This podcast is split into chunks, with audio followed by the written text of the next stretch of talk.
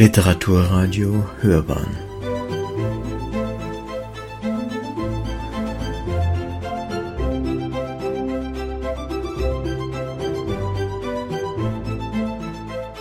Eine Sendung des Literaturportals Bayern.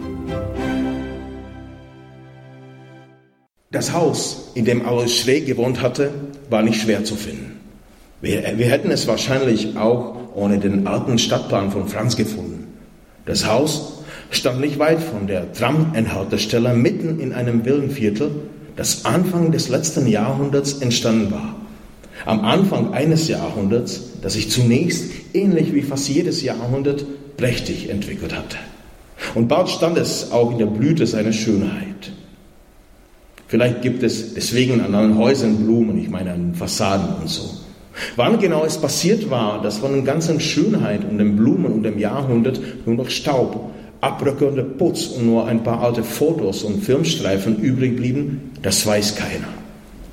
Schrägs Geburtshaus befand sich in einer Straße, durch die eine Straßenbahn fährt und die den Namen Masarykova Ulica trägt. Früher hieß sie Leninova Trida, davor Schamankova Trida und noch davor war es die Bayerstraße und vorher Sedmedumke, also sieben Häuser und noch davor Kaiser Josefstraße und ganz am Anfang Belvedere.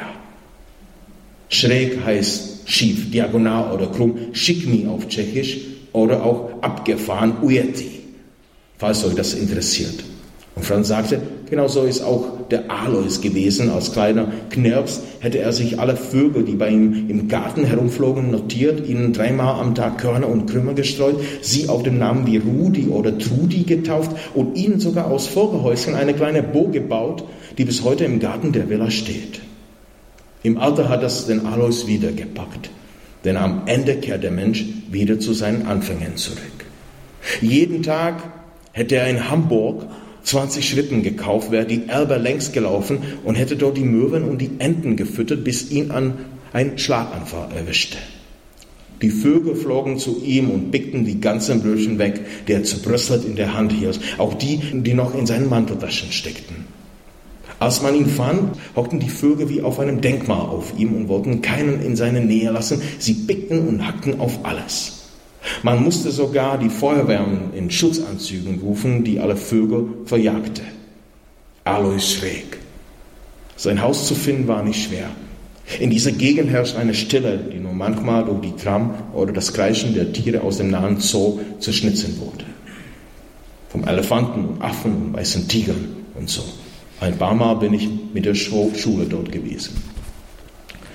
Wir blieben vor der Villa auf dem Bürgersteig stehen. Fleischmann, das Losungswort?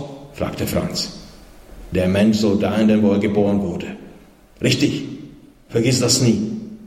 Kannst du Gift draufnehmen, Alter. Was hast du gesagt? Schönes Wetter. Richtig, schönes Wetter. Ich pass auf, geb dir die Deckung von hinten. Wenn du meine Trillpfeife hörst, dann rennst du los. Er holte die Kaffeebüchse aus der Plastiktüte und reichte sie mir. Na wunderbar, ich war die Ruhe selbst. Rückendeckung gab mir ein festentschlossener, doppelt verkrüppelter deutscher Alter, der auf einem Ziehwagen saß mit einem lebenslänglich kaputten Bein, das andere vorübergehend verstaucht. Aber ich machte mit seinetwegen, aber auch wegen mir besser, man macht im Leben wenigstens etwas aus rein gar nichts. Im Garten war es ruhig. Im Haus auch, alle waren arbeiten, das hatten wir gecheckt. Zum letzten Mal sah ich mich um, keiner weit und breit. Ich kletterte über den Zaun und sprang in den Garten. Und dann machte ich die Büchse auf. Zuerst musst du ihm alles zeigen, schrie Franz. Wie zeigen? Was zeigen? Zeig ihm doch das Haus, bevor du ihn ausschüttest, damit er sieht, dass er zurück ist zu Hause. Richtig verstanden habe ich es nicht, aber ich stellte die Büchse schräg in Richtung Eingangstür. Alois, herzlich willkommen zu Haus, rief Franz auf Deutsch. Und dann machte ich mich dran. Ich verstreute etwas Alois vor die Eingangstür, ein bisschen vor das Kellerfenster und die Gartenbank rum und zum Schluss auch unter die Burg aus den Vogelhäuschen, die viel größer war als ich. Drinnen streckte ich zwei Meisen auf. Ich verteilte Alois schräg, wo es nur ging und dachte dran, wie er hier selbst vor Jahren Amseln, Spatzen und Tauben versorgt hatte. Er hatte ihnen allerdings Körner und zerbröseltes Brot gestreut, ich jetzt seine Asche. Ich streute Alois schräg in jede Ecke und dachte dran, dass Franz vielleicht recht hatte, dass Alois jetzt wirklich dorthin zurückkehrte, wo er geboren wurde und langsam wieder mit allem zusammenwuchs und dass es auch so richtig war. Mir ist klar, dass das Ganze richtig abgefahren klingt. Obwohl, wenn man das mit dem vergleicht, was heutzutage im Fernsehen läuft, ist es so abgefahren auch wieder nicht. Als sie die leere Büchse wieder zumachte, zum Zaun zurückging und überlegte, wie ich drüber klettern soll, da bewegte sich etwas über mir. Manche Dinge kriegt man mit, auch wenn man sie gar nicht sieht. Ich guckte nach oben am Himmel, leckerte sich eine längliche Cirruswolke, sonst keine andere Wolke weit und breit, sie etwa zehn Kilometer von uns entfernt. Einen Cirrus in Bewegung zu sehen, das ist nicht ganz normal. Ein Cirrus bewegt sich schon, aber irgendwie unsichtbar, geradezu unbewegt, wenn ihr versteht, was ich meine. Also minimal wie ein Mensch, der bei einem Begräbnis am Grab steht. Und dann passierte es. Ich sah auf zu dem Cirrus und merkte, wie ein kleines Stückchen wegbrach und runterfiel. Das kleine Stückchen Cirrus sauste nicht runter, sondern schwebte ganz gemächlich wie abgeschnittene Haare von Mamas Kundinnen, wie Haare, die man in den Fingern hält und sie im Wind freilässt. Und ich begriff, dass es so ein Augenblick war, in dem die Zeit stehen bleibt.